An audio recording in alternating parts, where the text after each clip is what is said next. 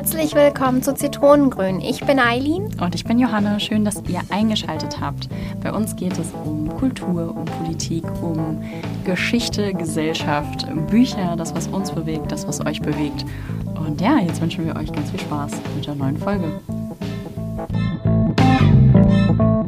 Einen wunderschönen guten Tag aus Berlin. Hallo. Na, Na, ist schön, dich zu sehen. schön dich zu sehen. Wie geht's dir? Gut und selbst? Auch ganz gut, danke. Ich freue mich irgendwie auf das heutige Thema.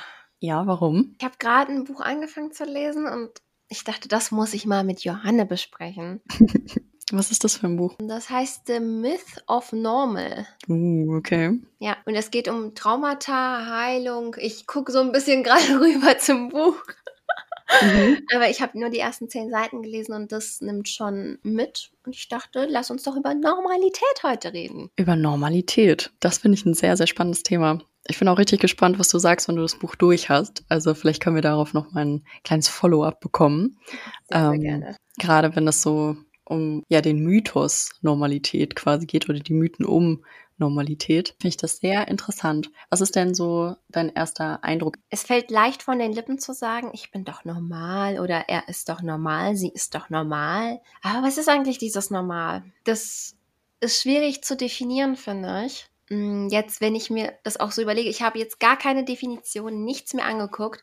Aber was ist eigentlich dieses Normal? So, wer bestimmt eigentlich, was normal ist, was nicht normal ist? Also für mich ist normal, sich dem anzupassen, äh, was gegeben ist, beziehungsweise sich dem Umfeld anzupassen, also eine Art Anpassung, in dem man lebt. Mhm. Ich glaube, das, ja, aus der Perspektive habe ich das noch gar nicht so betrachtet, glaube ich. Ist für dich, weil du jetzt gerade direkt gesagt hast, normal sein, ähm, und unser Thema ist quasi Normalität, ist das für dich ein Unterschied? Oder ist das eine quasi das Substantiv zum Genau, das ist das Substantiv. dazu. Okay, okay. Da würde ich nämlich zum Beispiel sagen, dass ich glaube, dass das ein Unterschied ist. Okay, interessant. Weil ich schätze, dieses, also aus meiner Perspektive, persönlich gesprochen, ähm, ist die Bezeichnung normal sein gar nicht existent. Das ist für mich so null, null reliable. Das ist eher irgendwie wie eine Bezeichnung, die ähm, total entfremdet wurde mm, und auch irgendwie verwendet wird in Kontexten, die direkt irgendwie schwierig bewertet werden. Also dass, ähm, ich weiß nicht, in Schulsituationen, dass ähm, sich in jemand anders kleidet als die anderen und dann wird auch gesagt, hey, das ist irgendwie nicht normal, was du da anhast. Oder dass das, woran die Menschen glauben, dass da gesagt wird, hey, so wie du dich verhältst, ist irgendwie nicht normal oder so. Also in meinem Kopf ist es sofort so eine Sperrung, direkt dieses Wort in irgendeiner Weise zu verwenden, weil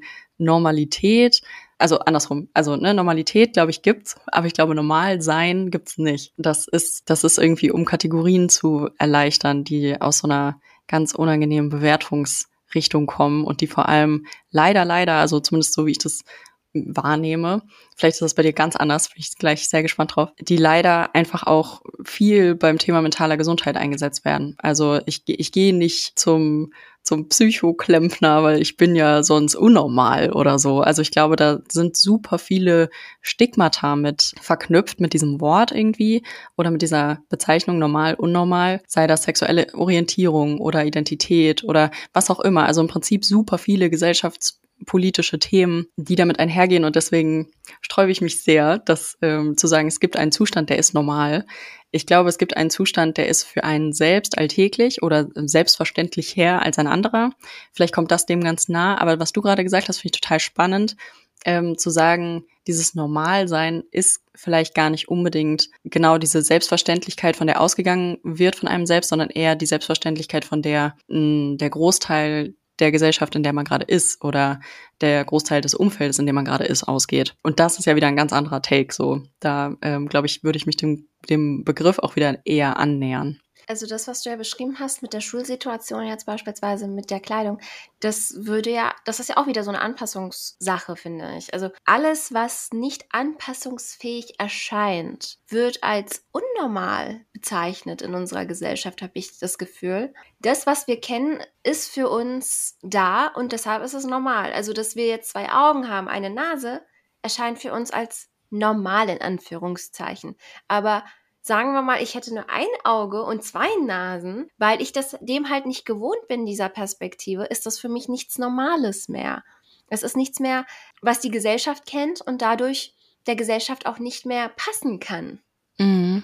Ich finde das total gefährlich eigentlich sogar, ähm, weil man mit diesem Begriff des Normalseins oder des so eine Art Standardsetzung ähm, ja auch total spielen kann. Also gerade was, was bestimmte Trends angeht, was die, die Perspektive, vor allem jetzt aus einer, aus einer weiblichen Sicht gesprochen, auf Körperideale angeht oder schminke ich mich, schminke ich mich nicht, wie, wie zeige ich mich nach außen, zeige ich meinen Charakter, wie er ist oder ist das irgendwie zu frech, zu anzüglich, zu flirty, was auch immer so, ne? Also ist das irgendwie, wie du sagst, un, unangepasst an das Umfeld, in dem ich jetzt mich gerade befinde und bin ich deswegen nicht normal. Und das finde ich so schwierig, denn diese, dieser Normalitätsbegriff, der wechselt ja auch irgendwie. Also ich glaube, ich komme da gar nicht mehr so richtig hinterher, was jetzt gerade am weiblichen Körper okay ist und was nicht. Irgendwie zwischendurch mussten alle große Pos haben und dann mussten sie ganz, ganz dünn sein und jetzt sind große Pos irgendwie wieder voll toll und so. Also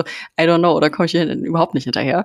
Und äh, dementsprechend ist es für mich halt auch nicht so wahnsinnig relevant. Aber allein das, das sich wandelt aufgrund von Geschmäckern, aufgrund von so einem irgendwie universell scheinenden wie kann man das so bezeichnen, ähm, Maßstab vielleicht, der oft irgendwie von größeren Gruppen gesetzt wird und der einen oft, glaube ich, dazu anhält, nicht sich einfach zu entwickeln und einfach so sich auszuprobieren und das Ding zu machen und ein, ein eigenes Gefühl zu entwickeln zu, zu Situationen oder Trends oder was auch immer so. Ich, oh nee, da wäre ich direkt irgendwie fuchsig. Ähm, das geht eigentlich auf die Folge Geschmäcker wieder zurück, finde ich, wo du ja gesagt hattest, haben wir denn noch eigentlich überhaupt einen eigenen Geschmack? Und das mit den Körperidealen ist halt gerade die Frage. Bestimmte Reality-Stars setzen uns irgendwelche Trends vor. Menschen, junge Menschen folgen diesem Trend und dann wird es plötzlich normal, dass man die Körperzüge hat, die die quasi vorgeben. Für mich ist auch so ein bisschen äh, Normalität, ist es wandelbar tatsächlich, aber ich habe auch gleichzeitig mh, mm, diese Sicht so, es ist ein bisschen sehr stark abgrenzt. Im östlichen Teil herrscht eine ganz andere Normalität, sage ich mal, als im westlichen Teil der Welt. Was ist der Westen, was ist der Osten? Aber das ist auch so ein Normalitätsbegriff, Osten und Westen. Man weiß direkt, was sich unter Osten befindet und das wird gleichzeitig im westlichen Teil, was man ja auch schon ungefähr ein Bild dazu hat, als ein bisschen rückständig, äh, dunkelhäutig oder andere Züge, die nicht dem westlichen äh, Aussehen entsprechen von blond, bläugig, weißere Haut, sage ich mal, entspricht. Da beginnt es ja eigentlich auch schon, dass man da anfängt, Menschen zu kategorisieren und zu sagen, ja, du bist, bist, du bist östlich, nee, du bist westlich, also bist du gar nicht normal und du passt ja gar nicht in diese Welt, westliche Welt rein. Weißt du, was ich meine damit? Ja, ich finde das total strange, denn wenn man sich so die Welt tatsächlich anschaut, dann wohnen ja viele überall. Also, ne, so diese, diese Kategorisierungen, ähm, die sind, glaube ich, sehr mh, hm, fest, entweder in, an Orten, an denen es gar keine Diversität gibt, und diese Orte gibt es einfach auch noch. Aber wenn man sich so den, den größeren Teil der einzelnen Länder anschaut, dann ist das gar nicht mehr der Punkt. Also ich glaube, die eigentliche, ich sag mal, Normalität sieht ganz anders aus. Und da ist es so ein bisschen die Frage, ist Normalität quasi was Persönliches vielleicht sogar, sowas wie Realität auch, dass meine Realität ganz anders ist als deine, trotzdem ist sie für mich quasi was sehr Alltägliches, was äh, mit vielen Selbstverständlichkeiten einhergeht ist meine Normalität vielleicht auch anders als deine, wenn ich wenn ich sowas so festsetze. Denn ne, jetzt nicht mit diesem mit diesem Beispiel von äh, von Herkunft und so weiter, da ne, glaube ich grenzen wir uns sehr ab von dieser Kategorisierungshaltung. Aber andere Themen, andere Kategorisierungen fällt jetzt gerade nicht so ein gutes Beispiel ein, aber manchmal hat man ja vielleicht doch die Tendenz in sich zu sagen, ah ja, das finde ich irgendwie normal und das nicht. Jetzt gerade aktuelles Beispiel, die Weihnachtszeit, die Menschen, die Weihnachten feiern, für die ist das ja, ich sag mal, normal, dass es da kleine Bräuche gibt, dass man vielleicht ähm, irgendwas schmückt, dass man Geschenke besorgt, dass man einen Adventskalender hat oder was auch immer, so kleine Kerzen anzündet äh, und am an welchem Tag auch immer man da nun Geschenke öffnet, aber dass, ähm, dass diese ganze Saison irgendwie so neben dem Winter auch nochmal so eine eigene Instanz ist und so. Und das ist ja wie eine Form von Normalität für die Menschen, die es eben, die es eben feiern. Und die Menschen, die das nicht zelebrieren, die dafür andere Feste feiern, die im, im gesamten Jahr verteilt sind irgendwie, da bekommen oftmals ja die Weihnachts Weihnachten feiernden Leute gar nicht so viel von mit. Und für die ist das dann eher ein bisschen strange, wenn da plötzlich jemand fastet oder wenn da plötzlich ähm, Lichter angezündet werden und man denkt so, hä, so, habe ich irgendwie was verpasst? Wir haben doch heute keinen Feiertag. Und ich glaube, manchmal ist man vielleicht auch, und da kommen wir wieder zu dieser Herkunftswurzelgeschichte, in bestimmten Normalitäten irgendwie doch auch integriert oder integrierter, als man sich das vielleicht so eingestehen möchte und in anderen wiederum gar nicht. Und daher nochmal meine Frage, das war jetzt ein großer Ausläufer, aber meine Frage, ist Normalität was Persönliches? Kann man das individualisieren oder muss das was Gruppenmäßiges sein? Naja, Normalität ist, glaube ich, nichts Persönliches. Weil wenn du, wir leben nun mal in Gruppen, wenn du nicht mehr mit Gruppen leben möchtest, müsstest du irgendwo auf den Bergen ganz alleine leben tatsächlich. Wenn du sagst, das ist nicht das, wofür ich stehen kann, wofür ich mich anpassen kann oder mich integrieren kann. Und deshalb bevorzuge ich es jetzt kom komplett alleine zu leben. Sogar eine Familie, eine dreiköpfige Familie, ist schon eine Gruppe. Und die hat ja auch ihr eigenes Normal. Mhm. Und die ist ja auch an das angepasst, was die größere Gruppe, ich sag mal jetzt, vorgibt. Ja. Ob du Teile jetzt davon integrierst in deine Gruppe, in Anführungszeichen, oder nicht integrierst, bleibt ja für dich. Aber wenn du nicht integrierst, weißt du schon von Anfang an, dass du mh, hm, nicht die Möglichkeit hast, deine Existenz in der größeren Gruppe ausleben zu können was sehr schwierig ist. Ich meine, du hast ja gerade das Wort Diversität gesagt, ne? Mhm. Was bedeutet denn divers? Verschieden, anders. Also es ist eigentlich ein Gegenteil von normal. Ja, vor allem, wenn man sagt, normal kommt ja sicher von Norm. Genau. Und, ne, also so diese, diese. Den Normen entsprechend. Genau, so eine Einheitlichkeit. Wer setzt diese Normen? Und wer setzt auch Diversität? Also ab wann ist eine Gruppe divers? Reicht das, wenn, wenn in einem Unternehmen irgendwie von, keine Ahnung, 10.000 Leuten, die da arbeiten, wenn ähm, 100 nicht aus dem Ort kommen oder aus der Kultur kommen, mit ihrer Wurzel sozusagen, in der der Standort dieses Unternehmens ist, ist es dann schon divers, weil es ist ja nicht hundertprozentig nur, keine Ahnung, Schwedisch, Finnisch, was auch immer. Ähm, oder braucht es 50 Prozent, damit es divers ist? Oder braucht, also braucht es, muss irgendwie, also weißt du, so, das ist ja. Ich sag nur Stichwort Gender Pay Gap, ne? Das ist ja auch so eine Situation beispielsweise, weil wir mehr Diversität haben wollen, weil wir verschiedene Geschlechter haben wollen. So und so viele Frauen müssen vertreten sein in Unternehmen. Das ist ja auch nichts wie, wie ist dein Zusammenhang da? Mein Zusammenhang ist so, du meintest ja gerade in Unternehmensstrukturen, wie viele Menschen verschiedener Herkunft müssen sein, ne? Aber bevor wir jetzt zu verschiedenen Herkünften kommen, ich meine, wir haben ja in Deutschland immer noch die Diskussion des Gender Pay Gaps, dass Frauen weniger bezahlt werden als Männer, weil Männer sich da schon etabliert haben und Frauen irgendwie sich noch nicht etabliert haben können, weil sie verschieden nun mal sind, vom verschiedenen Geschlecht nicht der Norm entsprechenden Geschlecht, weil Gehälter für Männer angepasst haben, was wiederum normal ist, in Anführungszeichen. Ja, aber da geht's ja schon los. Da kriege ich schon wieder eine Krawatte. Aber siehst du, das ist einfach diese Spirale. Was ist normal? Voll, auf jeden Fall. Und daran, das ist eigentlich ein sehr, das ist ja ein perfekt plakatives Beispiel so. Diese Festlegung dieser Norm ist halt absoluter Quatsch. Die ist nicht nur null zeitgemäß, die war niemals zeitgemäß so. Die ist ja einfach aus Strukturen entstanden, die eine Personengruppe hat profitieren lassen und die andere unterdrückt hat. Und natürlich ist das mit Herkunft ebenso. Das kann man gar nicht abstreiten. Vielleicht ist es bei dem Gender-Thema halt ein bisschen greifbarer, der, den Punkt sehe ich total. Und das, da sieht man ja dann irgendwie auch, wie schwer das ist, eine Norm zu kippen oder eine Norm anzugreifen und einer Norm oder, oder Menschen, die nach einer Norm leben, egal welchen Geschlechtes, klar zu machen, so, ey, das braucht hier mal eine Generalüberholung, davon profitieren wir alle nicht. Also auch, auch wenn, wenn viele das vielleicht nicht so registrieren, aber patriarchale Züge sind ja auch für Cis-Männer nicht geil. Also nicht nur geil irgendwie.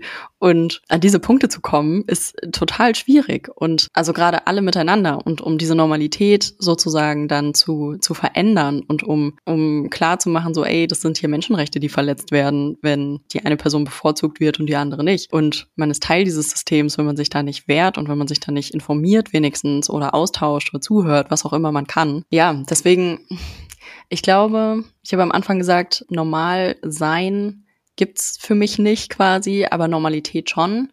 Und ich glaube, also da würde ich auch dran stehen bleiben sozusagen oder dran ähm, festhalten in dem Sinne, weil dieses, dieses Sein hat sowas Aktives und gerade weil das Individuum ja aktiv ist, also so ohne dass alles aus sich heraus spricht und ist und reagiert und so weiter, entsteht ja auch keine Gruppendynamik. Deswegen würde ich sagen, ist das irgendwie schwierig, weil ich glaube, niemand entscheidet sich dafür, obwohl das sehr generell gesprochen, I don't know. Nee, nee, ich lasse den Gedanken. Aber bei einer Normalität ist es irgendwie noch mal ein bisschen klarer, was damit gemeint ist, weil die gesetzter ist von Gruppierungen und weil die manchmal auch echt schwer zu kippen ist, vor allem wenn es notwendig wäre. Ich denke auch immer so ein bisschen, wenn wir jetzt die älteren und die neueren Generationen miteinander vergleichen, äh, das, was ja schneller von den Lippen fällt, ist ja, ja, Gen Z ist ja nicht normal. Hörst du das manchmal?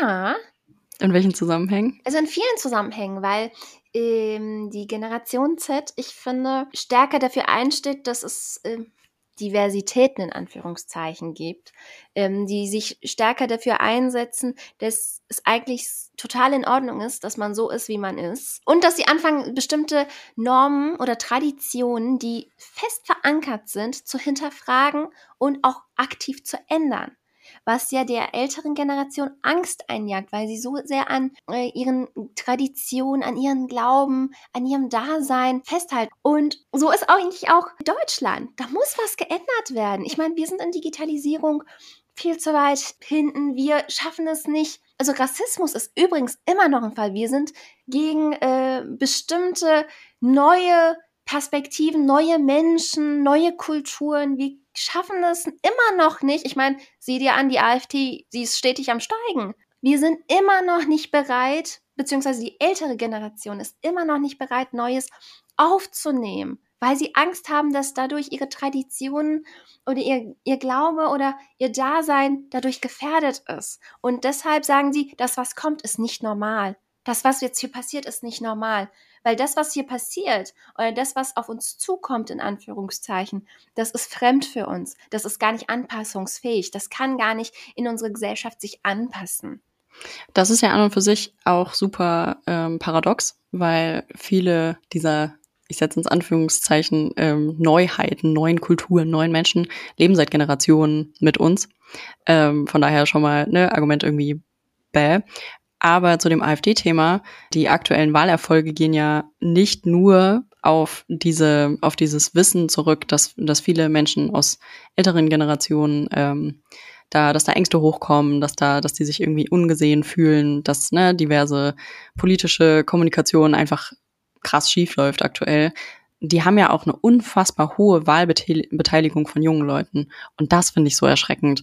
Denn ja, Gen, Gen Z und so weiter, auch die da, da drüber so. Also das ist, glaube ich, insgesamt an vielen Punkten total, total angekommen oder etabliert sich seit einigen Jahren äh, sehe Fridays for Future. Das ist eine, eine Schülerinnenbewegung gewesen. So, das ist ja irgendwie, ich, ich finde, man vergisst das manchmal, dass das einfach Kinder sind, die gesagt haben, ey, wir verzichten hier auf unsere Bildung, weil es was gibt, was wichtiger ist. Und dafür müssen wir auf die Straße gehen, wenn ihr das irgendwie nicht geschissen kriegt. Und das ist, das ist so krass. Und die halten ja ganz Deutschland einen Spiegel vor, ganz Europa, der ganzen Welt an und für sich. Und gleichzeitig sind es aber ja dann auch viele Menschen aus un in unserem Alter äh, oder jünger, die jetzt anfangen zu wählen, die sich dann für ja die rechte Seite entscheiden. Und da da reichen dann vielleicht auch die vorherigen Erklärungen gar nicht mehr so aus, sondern auch da darf man dann oder muss man wahrscheinlich unbedingt schauen, so ey, wie kommt das?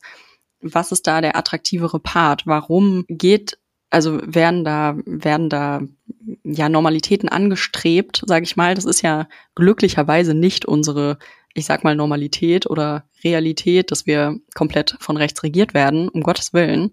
Aber wie wie kommt man dazu, sein Kreuzchen zu setzen mit der möglichen Konsequenz, dass das ja, dass man fein damit wäre, wenn das passiert. So, das ist ja das ist ja so krass, gerade im Hinblick auf unsere Zukunft und gerade darauf, dass wir ähm, versuchen zu schaffen und diese Normalitäten zu stürzen und zu verändern und ähm, neu Neues zu, zu sehen und eben auch nicht mehr wegzugucken vor Themen, die nicht mehr neu sind. Klima, Klimawandel ist nicht neu. So, das ist was, was seit Jahrzehnten, Jahrhunderten in irgendeiner Weise mal mehr, mal weniger in Erscheinung getreten ist.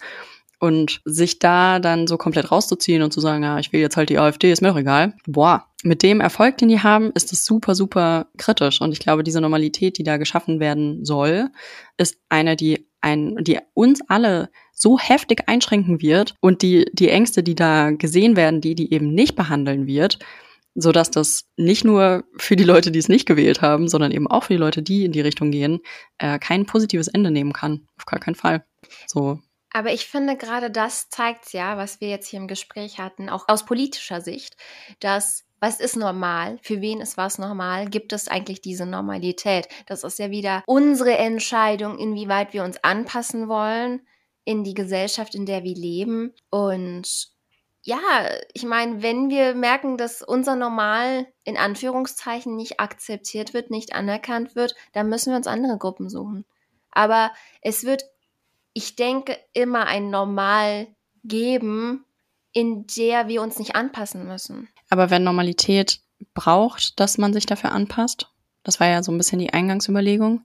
Es, ja, ja, das, das wird es ja auch immer geben, aber es, deshalb haben wir auch gesagt, es gibt bestimmte Gruppen, die ihre eigene Normalität haben. Und wir als Individuum haben die Möglichkeit, diese Gruppen uns auszusuchen. Ja, und ich glaube, also nicht nur sich das auszusuchen und sich da wirklich auch bewusst zu sein, dass man mit dem, was einen umgibt, dass man das auch anders internalisiert, als man vielleicht manchmal denkt und dass es wirklich auch einen intensiven, ja, einen Eingang oder Zugang zu einem haben kann.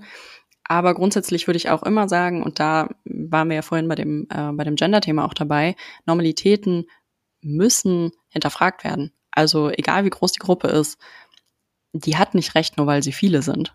Und eine Gruppe hat auch nicht recht, nur weil es weniger sind. Also logischerweise, ne? Das geht natürlich in beide Richtungen. Aber in die Kommunikation zu gehen und da, wenn man das Gefühl hat, man, man kommt mit Kommunikation irgendwie nicht weiter, sich dann trotzdem Wege zu suchen, um das nicht einfach akzeptieren zu müssen. Ich glaube, das ist letztlich das, was, was es oft auch braucht, um für sich selber vielleicht nicht unbedingt eine Norm zu finden, aber doch so, ein, so eine Art Selbstverständnis und Wertesystem, mit dem man selber okay zurechtkommt, was die eigene, was das eigene Leben und die eigene Gestaltung angeht. Und da ist vielleicht manchmal, ist vielleicht manchmal die Orientierung an Normalitäten gar nicht unbedingt hilfreich. Absolut, absolut, da, da gehe ich total mit. Ich sage das fast jede Folge gefühlt, aber man muss auch sein Bauchgefühl hören. Und wenn da das gerade nicht passt, da die Alarmsignale gegeben werden, dann stimmt da was nicht. Niemand kennt mhm. deine Geschichte, niemand kennt deine Last, niemand weiß, was du für einen Weg gegangen bist, dass das, was du jetzt gerade durchmachst, deine Normalität ist. Mhm. Und wenn da diese Normalität zu einer anderen Normalität nicht passen sollte, dann suchst du dir einfach das Puzzlestück, das zu deinem Puzzlestück passt. Das ist A und O, finde ich. Voll. Und manchmal ist es ja auch irgendwie ganz befreiend, nicht in die Normalität von anderen Leuten passen zu müssen. Ich finde ein letztes Beispiel noch, bevor wir jetzt schließen. Das ist genauso wie wenn du für eine Fußballmannschaft bist das wird dir ja von Kind auf, weil die Familie gerade diese Fußballmannschaft unterstützt, denkst du, das ist das Richtige und unterstützt das auch. Aber mit dem Erwachsenenalter realisierst du, ich mag keinen Fußball und trittst dir eigentlich daraus aus, weil das für dich einfach ist, so Fußball ist mir nicht wichtig. Aber eigentlich sollten wir dieses Bewusstsein des Austretens in vielen Bereichen mal anwenden. Also nicht anwenden, weil wir aus Langeweile, sondern weil es sich nicht richtig anfühlt. Mhm. Und mal schauen, was fühlt sich denn gut für mich an? Ja, total. Es wäre natürlich cool, wenn man Kindern das auch schon so mitgibt, ne? dass sie eben nicht nur aufgesetzt bekommen, was sie was die Familie möchte und deren Normalität so. Das denke ich, da können wir uns alle unsere Gedanken drüber machen. Leute, schreibt uns, was euch bewegt. Äh, mit was seid ihr vielleicht auch nicht einverstanden von den Dingen, die wir hier jetzt so von uns gegeben haben. Lasst uns eure Meinung da. Wir freuen uns, dass es euch gibt. Und ja, ich denke, mit den, mit dem Gedanken entlassen wir euch in euren weiteren Tag oder Abend oder was auch immer ihr jetzt tut. In diesem Sinne. Bis dann. Ciao. Danke fürs Zuhören. Das war Zitronengrün.